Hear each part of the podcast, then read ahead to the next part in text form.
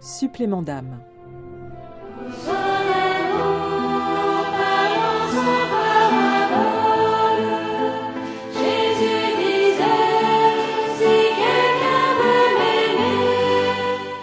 Cari fratelli e sorelle, sono qui davanti a noi le reliquie di Santa Teresa di Gesù Bambino. Nous voici devant les reliques de Sainte Thérèse de l'Enfant Jésus, patronne universelle des missions. Le pape François lors de l'audience du 7 juin place Saint-Pierre sur le zèle apostolique du croyant. Les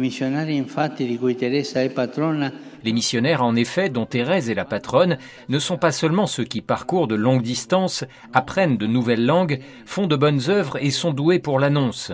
Non, missionnaire l'est aussi celui qui vit là où il se trouve comme instrument de l'amour de Dieu.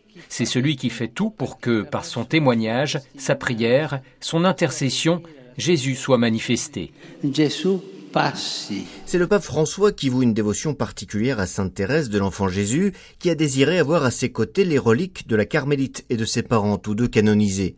Une religieuse contemplative qui n'est jamais sortie du Carmel pendant les neuf années qu'elle y a passées jusqu'à sa mort, pourtant faite dès 1927 patronne d'émission.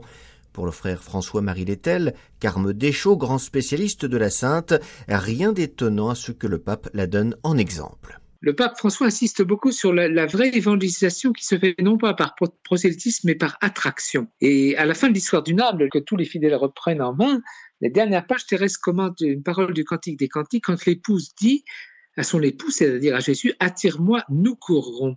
Donc elle demande d'être attirée, comme elle dit elle-même, attirée dans les flammes de l'amour de Jésus, et tous ceux qui s'approcheront d'elle courront aussi vers Jésus. Donc les saints ne nous arrêtent jamais à eux-mêmes, mais ils nous conduisent toujours à Jésus. Donc Thérèse le disait bien, sa mission, voilà, c'était aimer Jésus et le faire aimer. Sainte Thérèse n'est donc jamais partie sur les routes pour évangéliser, demeurant dans son Carmel de Lisieux, au cœur de la Normandie. Mais son message a dépassé de très loin les murs de sa chambre grâce à ses textes publiés après sa mort. Le frère Lettel ses supérieurs, sa sœur lui a demandé d'écrire. Donc ces simples manuscrits, cette histoire d'une âme, donc un texte tout simple, mais en fait qui a une charge de lumière et d'amour absolument extraordinaire. Justement, c'était un, message, d'abord un message de sainteté. Donc cette petite voix qu'enseigne euh, Thérèse, donc euh, un chemin euh, de sainteté, donc un très grand amour dans les toutes petites choses de la vie quotidienne. Mais alors, ce qui apparaît dans ses écrits, justement, une charge de lumière et d'amour absolument extraordinaire elle nous transmet un message, un message extrêmement fort. Elle a, a été nommée docteur de l'Église, donc l'Église a pris de plus en plus conscience de la doctrine, vraiment, que dans ses écrits de l'histoire d'une âme, il y a une, un des plus beaux commentaires de l'Évangile et qui touche dans le monde entier. Le message de Thérèse parvient donc à tout le monde et en tout point du globe. Il touche bien sûr les croyants, mais aussi les non-croyants. Sa petite voix est parvenue ainsi à se frayer un chemin jusqu'au cœur et à l'âme de personnes d'horizons divers. Le père Olivier Ruffray, le recteur du sanctuaire de Lisieux. Elle a compris la, puissance de, de, la prière et du sacrifice. Dans une de ses poésies, euh, elle parle d'un prêtre missionnaire pour lequel euh, la prière euh, lui a été demandée par euh, sa supérieure et elle dit euh, à lui de, de parcourir la terre, d'aller prêcher l'évangile, à moi de m'offrir ici par la prière et le sacrifice. Elle lie à la fois action et contemplation.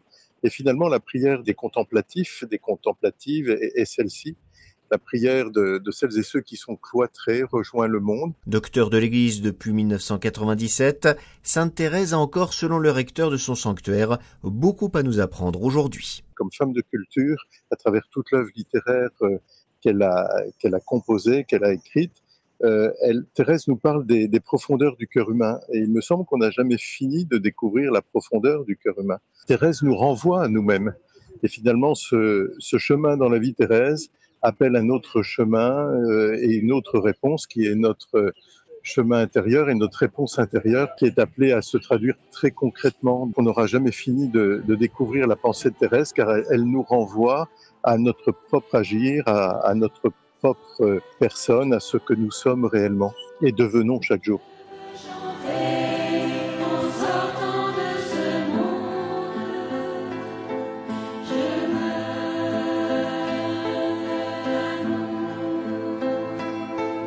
Master.